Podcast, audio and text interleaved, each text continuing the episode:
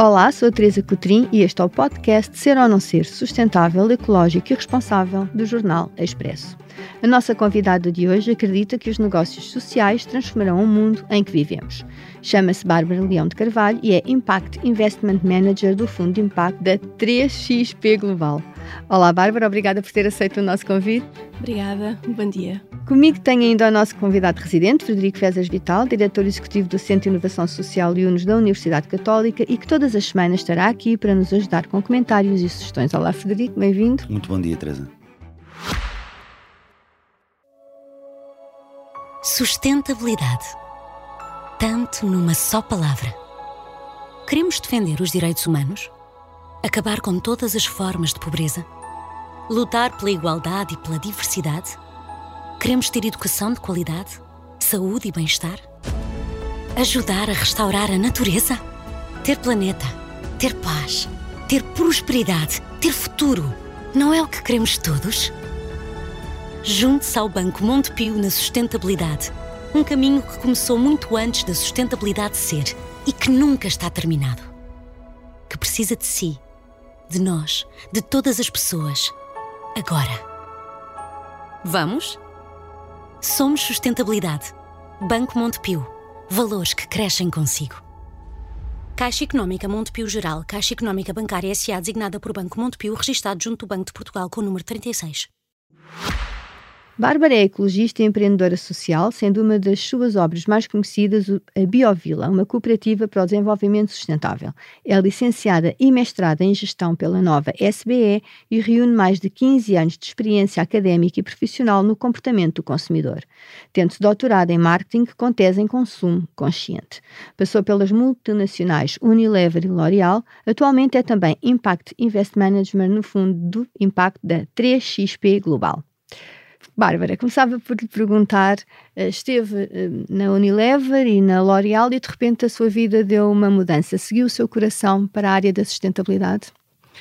Hum, sim, penso que foi precisamente porque tive a oportunidade de passar por multinacionais que, que, me encontrei muito, muito cedo na minha carreira e talvez por motivos éticos eu tenha decidido que queria entregar a minha energia e, e fazer a minha carreira em algo que tivesse mais alinhado com o meu propósito. E então, na altura, é verdade, uh, demiti-me com muita gratidão pelas escolas uh, por onde passei e fui viajar. Fui perceber o que se passava em termos mundiais ao nível da sustentabilidade e por algum motivo uh, o meu coração também me pediu para implementar em Portugal, que é casa. E foi viajar para que países? Quais foram os países que a inspiraram? Eu, nessa viagem em particular, passei pelo Médio Oriente inteiro e agora, enfim, um, ehm, não estava na situação que está uh, atualmente aprendi muito. E mas o país que verdadeiramente me fez dar a volta de pensamento e de, de vontade foi em Auroville, na Índia, uma ecovila, a maior ecovila do mundo, que me fez repensar uh, muito do, do, estilo de vida, da forma como fazemos, como atuamos no, no ecossistema enquanto cidadãos. O Biovila nasceu dessa inspiração? Portanto, foi, foi um insight que tive quando estava nessa ecovila e pensei para mim mesmo: eu preciso trazer isto para Portugal Portanto, é preciso uh, devolver o sentido da comunidade e trazer referências que que criem experiências de vivência às pessoas, mais do que falarmos ou argumentarmos acerca daquilo que é certo ou errado para nós, acerca da nossa verdade, acredito muito que é através de montarmos e fazermos acontecer novas referências no ecossistema que efetivamente trazemos a mudança. E para as trazer é preciso trabalhar e é preciso fazer acontecer, não é? E como é que conseguiu uh, o financiamento para montar este projeto? Pergunta curiosa, na altura, há 15 anos atrás, quando ainda nem sabíamos que éramos empreendedores sociais, uh, lembro-me de, de, ter montado um modelo de negócio para uma cooperativa jovem, uh, a falar de temas que na altura eram temas completamente emergentes eram tidos como moda, e portanto, como deve calcular, foi, uh, enfim, foi até um pouco rejeitado por vários, por pares, porque não se entendia como é que nós conseguíamos, de facto, entregar ao mundo um, um projeto que tem por base uh, entrega de valor social e ambiental com um business case por trás. Mas eu, enquanto gestão, acredito que só quando nós encontramos, uh, portanto, esta linguagem de gestão, de faturação, que traz autonomia às organizações, que as permite, de alguma forma, entregar mais e melhor impacto, porque são autónomas do ponto de vista financeiro, e já na altura eu tinha esta, um pouco esta visibilidade, e dei o meu melhor para, ao longo de 15 anos, foi o tempo que eu, que eu fiquei na Biovila, de construir esta referência de que sim, é bom e é possível gerar negócios que uh, são viáveis do ponto de, ponto de vista financeiro enquanto entregam valor social e ambiental. E por isso é que eu acredito tanto na inovação social, porque se nós encontrarmos fórmulas de autonomia e de viabilidade financeira para organizações deste tipo, nós estamos a conduzir uh, o ecossistema e a economia para outro lugar, estamos a dar novas referências, estamos a mostrar que é possível e que é viável. E estamos a, também a permitir que o consumidor passe a ter outras opções e consiga entregar o seu voto, portanto, a sua liquidez, a organizações que, que dão de volta. Mas quanto é que foi o financiamento? Cerca de 2 milhões e meio, certo? É verdade. foi muito dinheiro. Na altura, uh, valores completamente impraticáveis para Portugal, num contexto em que ainda nem se quando eu comecei a levantar rondas de investimento para a Biovila, nem ecossistema de empreendedorismo existia em Portugal, ok? Portanto, foi uh, pelas mãos uh, de, enfim, de, de, muito boas pessoas com pensamento muito visionário que trouxemos as primeiras community bonds em, em uh, para Portugal, pelas mãos de, de Vieira Almeida, alguns players que em termos de pro bono conseguem apoiar e entregar muito ao ecossistema e, hum, e portanto, foi através desse trabalho sistémico, diria eu, de cada um a fazer a sua parte, que conseguimos este, levantar este capital, nomeadamente, inclusive, ao Turismo Portugal, que viu o valor, que reconheceu, uh, chegámos a ganhar os Green Project Awards, portanto, ou seja, a determinada altura, quando conseguimos ser resilientes o suficiente para mostrar que é possível uh, e viável, eu penso que também uh, há mais condições para que os recursos venham. Temos é, que, temos é que fazer acontecer esse primeiro draft, não é? Essa primeira base. E agora já tem rentabilidade, ou seja, sendo um projeto social, tendo tido um fundo uh, deste valor, conseguiram, uh, conseguem sobreviver uh, sem agora a ajuda de, destes apoios? Sim, os apoios só vieram porque havia um modelo de negócio viável. Portanto, nós nunca tivemos sequer subsídios diretos à, à exploração, tivemos para montar o, o, investimento em infraestrutura. Portanto, nunca fomos subsidiodependentes uh, nesse, nesse contexto, porque já vinha de base da nossa, da nossa ética empresarial, no caso. Por isso, ainda não. Uh, ainda não chegámos ao break-even e é preciso entender que as organizações sociais levam um bocadinho mais a chegar ao break-even, como dizemos, mas estamos quase lá. Bárbara, é uma mulher da, da inovação social, uma, uma empreendedora social em série. Ah, como é que entende este conceito de ser uma inovadora social e quais são os grandes desafios e também os grandes ganhos de seguir este mindset e este processo de empreendedorismo que tem vindo a ganhar muita relevância nos últimos anos, mas que para muita gente ainda é um mistério? Bom, uh, compreendo essa linha de pensamento. Para mim, não uh, é a única forma de agir. Para mim, na minha verdade e na forma como eu quero um, entregar valor, principalmente do ponto de vista de gestão. A inovação social, como mencionei há pouco, traz muito valor. Uh, o facto de nós conseguirmos, de alguma forma, monetizar o valor social e ambiental que entregamos para portfólio, e não querendo entrar uh, uh, num contexto muito técnico, mas a verdade é que a partir do momento em que nós conseguimos monetizar esse valor, nós conseguimos transformar para portfólio e, portanto, trazer também rentabilidade financeira e conseguir trazer saúde a tudo. E isto, para mim, é um caminho um, que precisa de ser percorrido caso queiramos mudar alguma coisa à nossa volta. Não podemos, ou seja, eh, a mim entristece-me uh, bastante quando uh, organizações que estão a fazer um trabalho inacreditável para o ecossistema estão num lugar de escassez. Porquê? Porque não foram capazes de monetizar o valor que efetivamente entregam.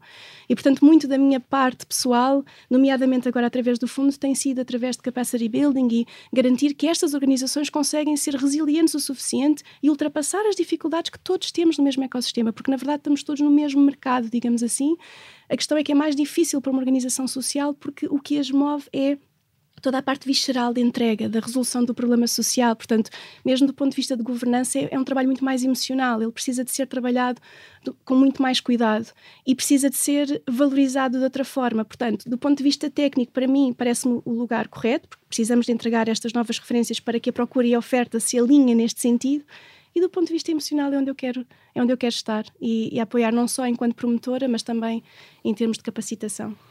Mas, Bárbara, do ponto de vista da, desta visão da economia convergente que queremos criar, no fundo, em que todos os agentes económicos geram valor, valor social, que hoje em dia é mais facilmente monetizável, mas em certas circunstâncias não é, uma das partes fundamentais é o alinhamento de, de visões, de, de valores, de conceitos.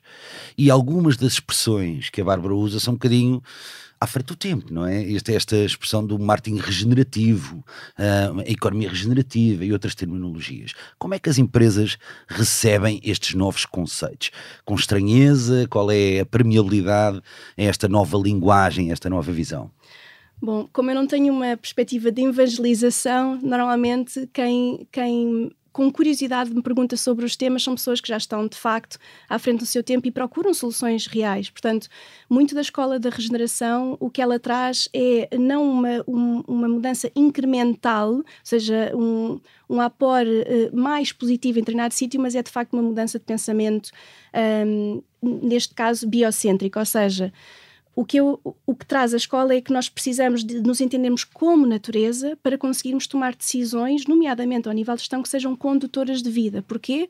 Porque estamos a chegar à conclusão que, do ponto de vista climático, estamos a cometer muitos erros, estamos a ser extrativos, estamos, de facto, a ser bastante ignorantes na nossa, na nossa forma de, de, de agir e se não passamos a agir com as leis da natureza, nós, eh, no limite, no, no futuro, não teremos sequer mercados para fazer trocas comerciais. Portanto, quando eu, eu, penso que este termo tem sido recebido com muita curiosidade porque há muita gente cansada de, de, lutar para ter soluções diferentes sem conseguir. E portanto acho que devolve um pouco a fé de um caminho que pode ser mais rápido em termos de, de, de inovação por exemplo, uh, uh, portanto, as Nature-Based Solutions, no, no caso, como, como são inspirações para o contexto de regeneração, podem vir a representar em 2030 1,6 trilhões do PIB dos Estados Unidos. Portanto, há muito deste. São dados oficiais? São dados oficiais. Uh, há muito deste lugar de captura de valor e deste nível de inovação que pode vir desta referência, desta inspiração de natureza. Portanto, para mim é um caminho que é um caminho inteligente, até é um caminho, é pioneiro, sem dúvida mas para quem está atento e curioso vai querer saber mais acerca do tema e vai se inspirar, espero eu, na natureza para fazer mais e melhor. Falando de natureza, tem aqui o projeto da Eco Aldeia da Bravura, eh, que vão plantar água no Algarve. e o Algarve está a precisar de ser muito plantado em termos de água, não é? Porque a seca lá é, é sabida e vai piorar. Um, quer falar um pouco deste projeto?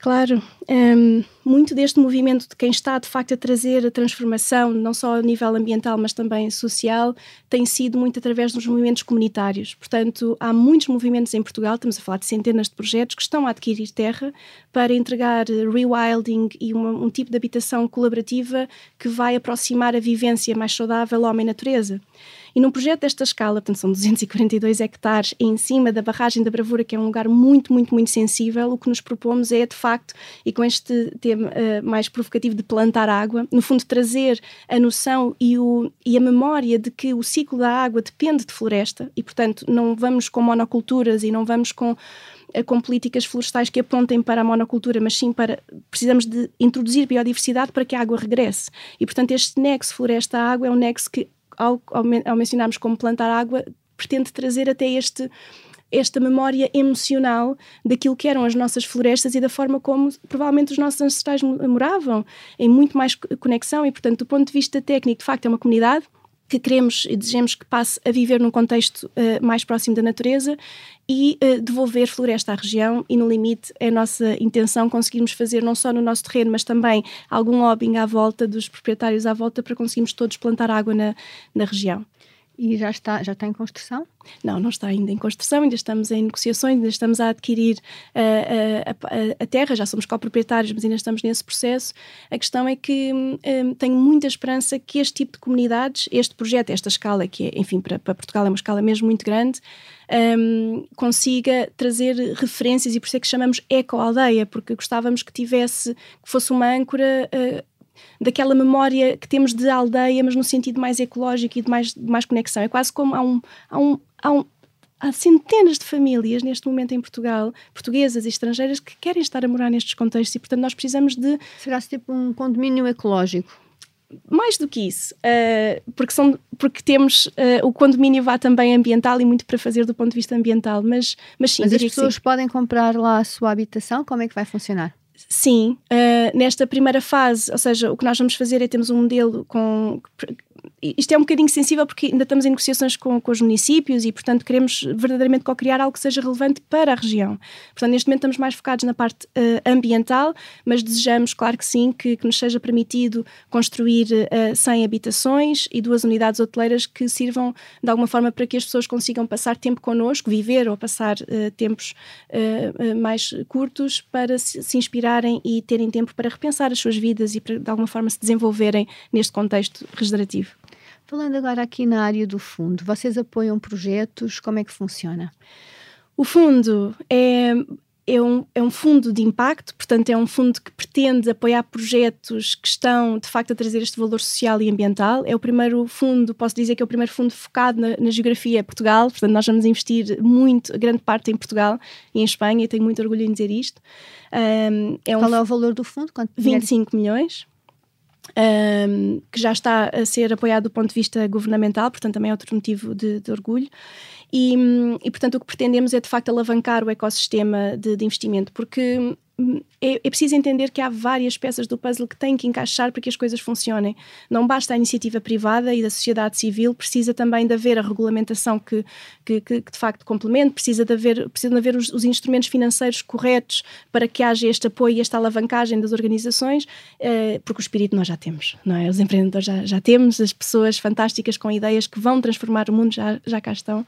E, portanto, este fundo eh, foi desenhado para que seja a peça que faltava e que seja sinérgica em complementar a tudo o que já está a ser uh, brilhantemente feito no nosso ecossistema. Temos um ecossistema muito fértil em termos de, de impacto e inovação social. Mas em termos de legislação, Portugal, a nível da inovação social, ainda está um pouco atrasado. Como é que vocês vão dar a volta a essa questão? Uh, nós encontramos sempre uma forma. de facto, falta-nos, falta-nos a, a, enfim, a empresa social, falta-nos algum, alguns frameworks uh, legais que podiam estar a acelerar e mesmo as questões fiscais, enfim, não, não, sei, não, não sei se faz sentido entrar por aí, mas faltam algumas peças, mas o que não nos falta é esperança. Uh, não nos falta vontade. Portanto, eu penso que o português e o empreendedor português, o empreendedor social português, ele nunca desiste. Mas os portugueses desenrascam sempre, sempre, né? Desculpa sempre. a expressão. A única coisa que às vezes me custa é à conta, à custa de quê? Não é? E às vezes esforço, trabalho, de trabalho. E, portanto, eu suor, gostava de lágrimas. Eu acho que o fundo que ele pretende trazer é que seja mais ligeiro este caminho devolver um pouco esta empatia, dizer nós estamos aqui, estamos juntos, nós fazemos uma parte, vocês fazem outra, porque também não, não é justo que seja pesado para este tipo de empreendedores. Mas o fundo é a fundo perdido ou... Não, não, é um fundo de investimento. Investimento. Sim. Portanto, os empreendedores sociais uh, ficarão a pagar uma taxa, têm que devolver o dinheiro? Então, a perspectiva, um fundo de investimento, ele investe em comprar ações dessa, dessa empresa, em teoria, pode ser um empréstimo também, mas teoricamente será a, a comprar ações, e o pressuposto é que este investimento de capital entra para alavancar a empresa. Portanto, no limite, lá à frente, após oito anos da, da, maturidade do fundo, esperamos que o, o, business case tenha, tenha corrido, a empresa esteja mais saudável e, eventualmente, os próprios um, uh, eh, fundadores possam comprar de volta essas ações a preço justo. Ou seja, a ideia é ter um parceiro um, que traga não só capital, mas também capacity building, estrutura e network, etc., para que, de forma segura, um, o projeto consiga crescer e eles tenham Funciona maturidade. quase como capital de risco, em que há um acordo é um, para É um fundo de capital de risco. Exato. É um fundo de capital de risco. É mas com o coração no sítio certo, digo eu. Por falar em coração, que, que, tipo de perfil típico de investidor é que vocês procuram? Procuram indivíduos, organizações? Tem de investidor algum... ou de projeto? De investidor, de, de investidor no fundo. Ah, sim. Pessoas que queiram mudar o mundo. o mundo. e pessoas que entendam que, ok, nós somos muito rigorosos do ponto de vista financeiro, uh, mas há, tem que haver fit com o tema, ou seja, tem, são pessoas, quem se está a envolver neste momento são pessoas que verdadeiramente querem contribuir para estas soluções e acreditam. E acreditam, inclusive, no potencial de inovação que aqui advém. Muito, muito honestamente, eu, eu, eu eu não sou cética relativamente a este ponto. Eu acredito profundamente que este tipo de soluções vão trazer o nível de inovação que precisamos até para, para resistir no mercado mais clássico. Portanto, para mim, eu acho que tem a ver com empatia e ressonância com o tema propriamente dito e a vontade genuína de investir em projetos desta natureza, mas também capturar o valor de inovação que, que, que, advém, que daí advém. Portanto, eu acho que é um, é um híbrido eu gosto deste híbrido em que conseguimos. Um, tirar um, a, a, capa de que um projeto social é um projeto que nunca vai ter retorno, que nunca. Um, e, na verdade, para, para, os próprios projetos, esta, esta questão de trabalhar a viabilidade financeira, na, no meu entendimento, é trazer autonomia e, portanto, liberdade para o próprio, para o próprio projeto poder estar a entregar o tipo de impacto que quer, que, que vê, porque no limite eles é que são os, os experts vá, no, no, tema, eles é que entendem que problema social é que estão a resolver e precisam dessa autonomia e liberdade. Portanto, eu diria que estes instrumentos financeiros, os investidores que vão investir uh, no fundo, são pessoas que, direto ou indiretamente, querem facilitar este processo para todos. Já podem uh, candidatar-se? Claro, já estamos a criar pipeline, já estamos a, a, a finalizar com vários uh, investidores privados ou organizacionais. Portanto, sim, agora é a hora. Quem estiver a ouvir Até março. podcast, se tiver uma ideia, já pode contactá-la. É verdade. Uh, projetos e investidores, estamos cá para fazer acontecer. Bárbara, falar em sustentabilidade é também falar muito em empresas. Eu acredito que as empresas, por uma série de razões, nomeadamente, enfim, pela, por serem detentores dos fatores de produção, por terem os recursos financeiros e não financeiros, o talento, enfim, uma série de fatores, são centrais nesta questão da aceleração da sustentabilidade em direção aos ODS, mas também com outros objetivos que irão além dos ODS. Qual é a sua percepção das relações que tem tido com o tecido empresarial português, quer com parceiros, com investidores? Qual é a sua percepção sobre o caminho que este tecido empresarial português tem feito na sustentabilidade? É, é um paradoxo, é difícil para mim responder, porque por um lado eu vejo pessoas extremamente comprometidas e preocupadas, genuinamente preocupadas. Eu acho que Portugal tem, tem um, uma motivação um pouco mais acrescida para o, ar, para o lugar social, não é? De cuidarmos das nossas pessoas, das nossas terras. Portanto, eu acho que é genuíno, as empresas que o estão a fazer é mesmo genuíno. Por outro lado, penso que há uma desconexão entre aquilo que efetivamente podemos entregar, ou seja, parece que vejo algumas empresas um pouco perdidas a quererem contribuir e não saber como. Portanto, e, e isto cria um gap de, de, entrega, às vezes até da liquidez ou do recurso financeiro ou não financeiro que possa ser entregue, ou seja, e é preciso alinhar as expectativas de um lado e do outro. Ou seja, a empresa acaba por não saber o que fazer com essa vontade genuína que tem e o projeto acaba por não receber e muitos deles acabam por ficar pelo caminho. Portanto, ainda temos que aproximar estes dois mundos e fazer um trabalho nesse sentido. Claro que os ODS já nos trazem um sítio de comunicação mais capaz, não é? Porque finalmente temos uma linguagem comum que conseguimos abraçar. O, o, os próprios projetos estão muito mais maduros na entrega de, de, valor e na forma como conseguem medir e gerir impacto. Uh, mas ainda temos esse caminho a, a percorrer. Hum. Portanto, ainda não sei, não sei responder exatamente essa pergunta. Sim, há vários casos, não é? haverá casos para todo, para todo o gosto. Uh, de qualquer modo, acredita que algum dia nós vamos ter um contexto em que todos os negócios são sociais, porque integraram esta consciência de que de facto não basta maximizar o lucro, é importante incluir o valor que é gerado para a sociedade, incluindo os stakeholders, mas não só. Hoje em dia fala-se muito de unicórnios, de zebras, faltam as fênixes. Ou seja, num contexto em que nos colocamos só, portanto, nos unicórnios faturar uh, um bilhão, e, uh, as zebras um pouco mais nesta questão comunicar, uh, comunitária e os, os fênix, como agora te, temos andado a perceber, é, é, é, um bilhão de valor social e ambiental que nunca exclui a parte financeira, porque é a nossa energia de troca. Portanto, eu acho que não tem que haver pudores em falar de dinheiro quando falamos de ecossistema. Portanto, para mim, este caminho é um caminho um, que, que, precisa acontecer. Se, se me perguntar diretamente, eu vou dizer que sim. Não sei se na minha vida, mas acredito profundamente que sim, que vai haver essa passagem. Mas tem alguns bons indicadores nesse sentido? É que, ou é só wishful thinking? É um desejo? Um, há então, eu não tenho, infelizmente esta parte é mais difícil de medir, portanto não há assim tantas, tant, inclusive até investigação nesta área, portanto eu não posso estar aqui a ser muito concreta nesse sentido. É um wishful thinking, é um grande desejo do meu coração, sem dúvida, mas, uh, mas também há uma parte que eu tenho visibilidade e se calhar não é tão visível, nós chamamos a, a, a revolução silenciosa. Portanto, todos os movimentos de ecovilas, os movimentos de projetos regenerativos, da agrofloresta, de permacultura, são centenas de milhares de projetos mundialmente que não são visíveis e, portanto, o que eu diria era. Porque eles não se importam, eles preferem ser do que parecer.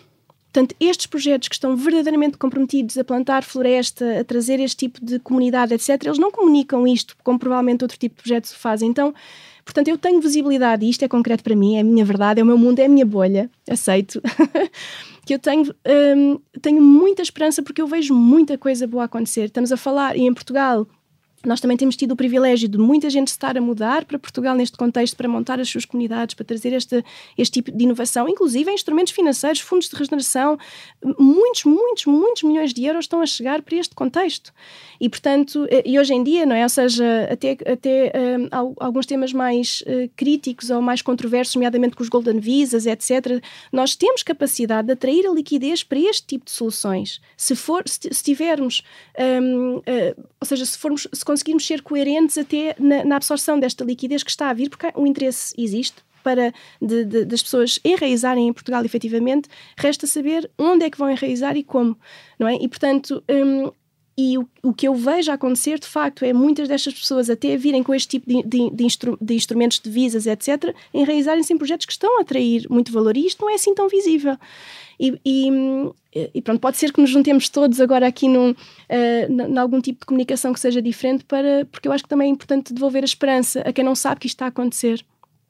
Por exemplo, eu lembro-me que quando montámos a Biovila, uh, nós fizemos questão de montar toda a escala da horta para, se alguma coisa corresse mal, nós conseguíssemos abraçar a nossa família e toda a comunidade envolvente para que ninguém ficasse sem companhia, alimentos uh, e teto.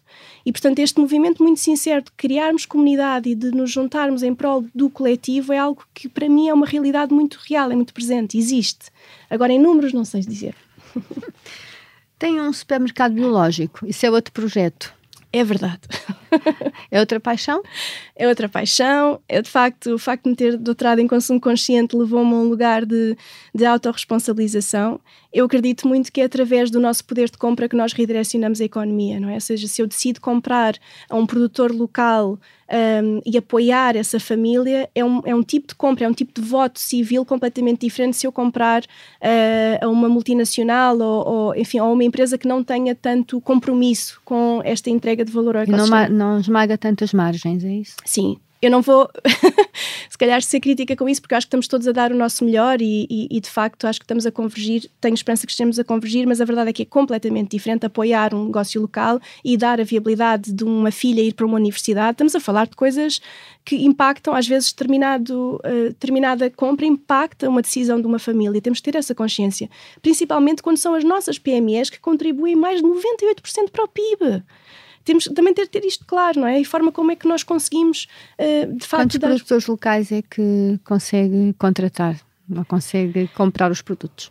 Sim, um, ehm, eu não sei o número, não sei uh, de cor. Nós temos 5 mil referências no, no supermercado e de facto damos o, prioridade a, este, a, a, comprar estes produtores, nomeadamente da zona de Setúbal.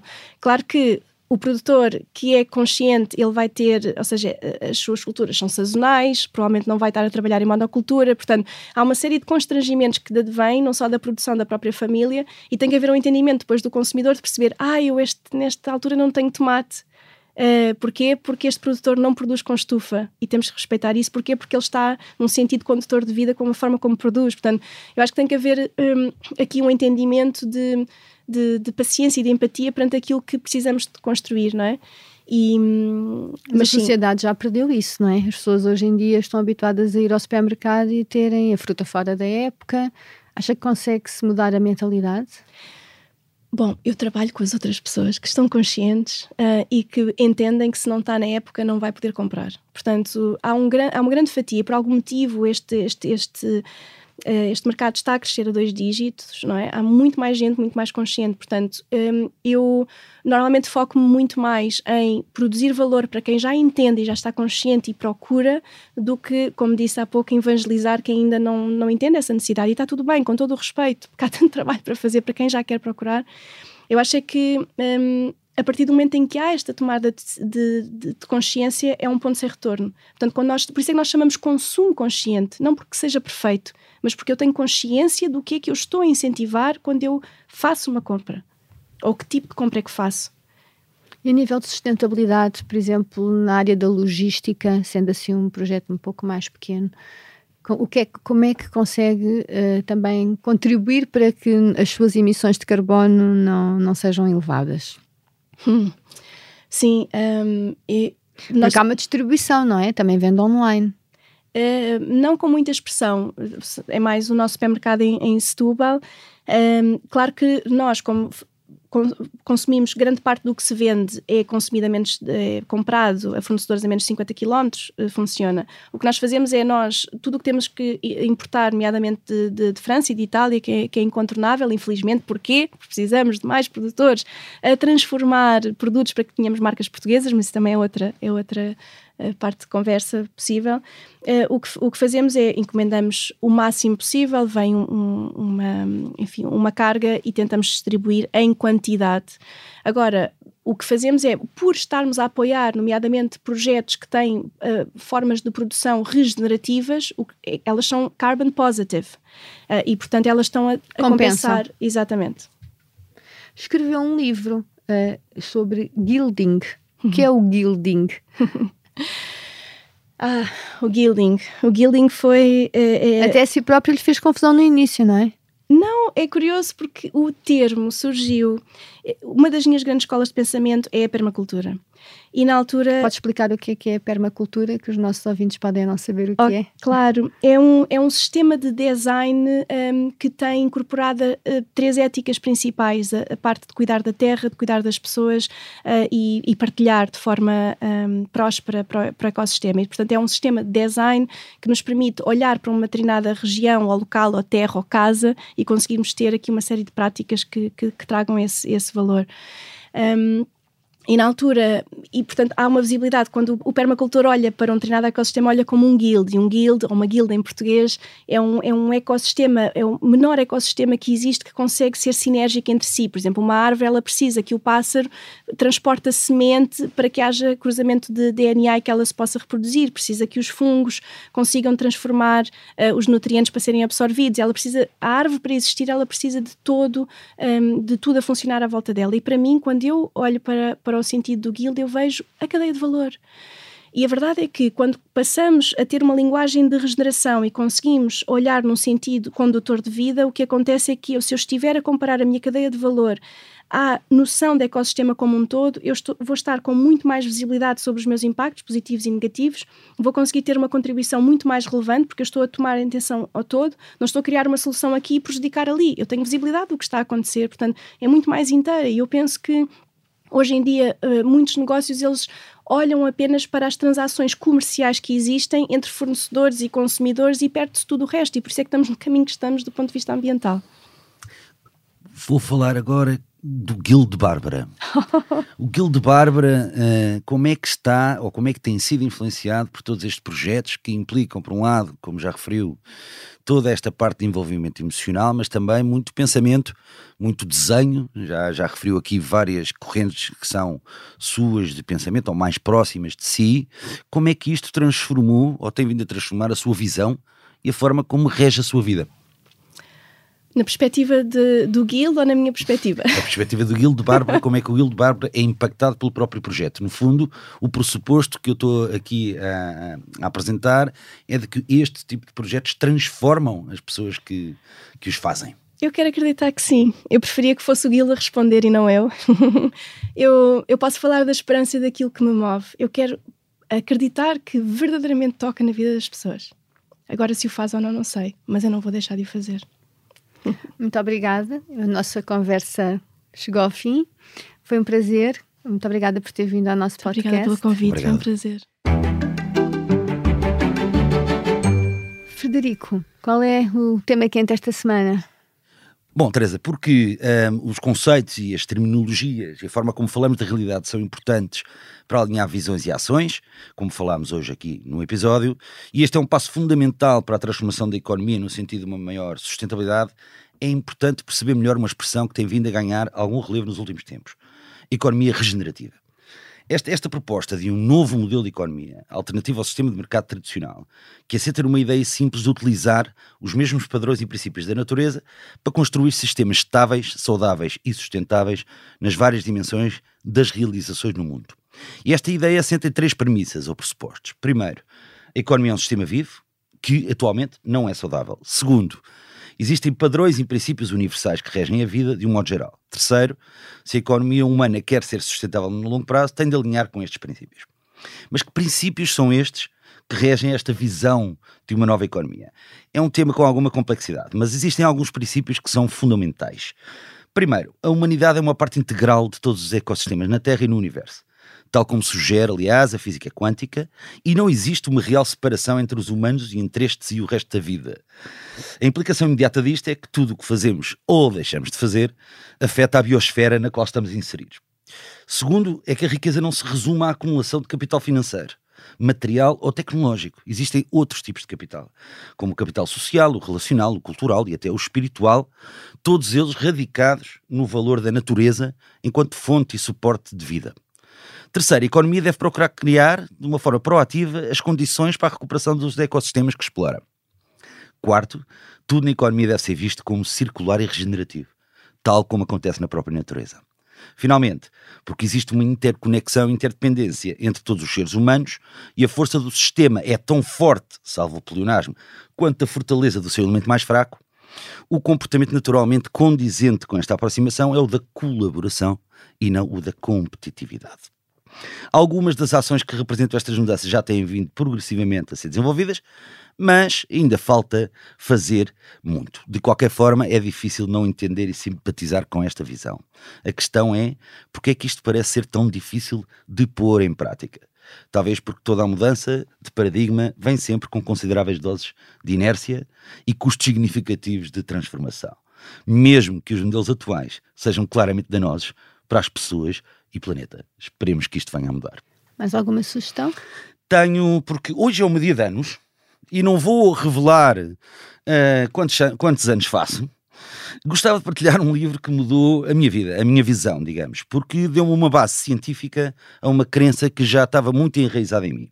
É um livro de um autor que eu gosto muito e que já citei aqui antes, Adam Grant, e que se chama Dar e Receber. Neste livro, o, autor, o autor traça, no essencial, três perfis de pessoas no que respeita ao, ao ato de dar e de receber. Primeiro, os que são, sobretudo, mais orientados para receber. Segundo, os que fundamentalmente dão na medida do que tiverem a receber em troca. E terceiro, os que dão sem esperar diretamente nenhum retorno desse dar. A parte maravilhosa do livro é que, e que me transformou um bocado a visão, é que através de vários casos e com uma base científica, ele demonstrou cabalmente que o perfil que no longo prazo tem maior sucesso e maior retorno é o do giver. É aquele que dá, sem querer, o retorno direto. E eu acho que isto é uma excelente mensagem para refletirmos sobre as pessoas que queremos ser, sobretudo neste arranque de mais um ano. E olha, eu vou dar-te parabéns. Obrigado. Na próxima semana voltamos com um novo convidado, com mais histórias inspiradoras e a análise do Frederico Fezas Vital. Eu sou a Teresa Cotrim, a sonoplastia esteve a cargo de Salomé Rita e a coordenação é de Joana Beleza. Pode ouvir-nos em qualquer plataforma de podcasts e também no site do Expresso. Até lá já sabe, ser ou não ser sustentável é uma decisão sua, porque não basta parecer, é preciso ser.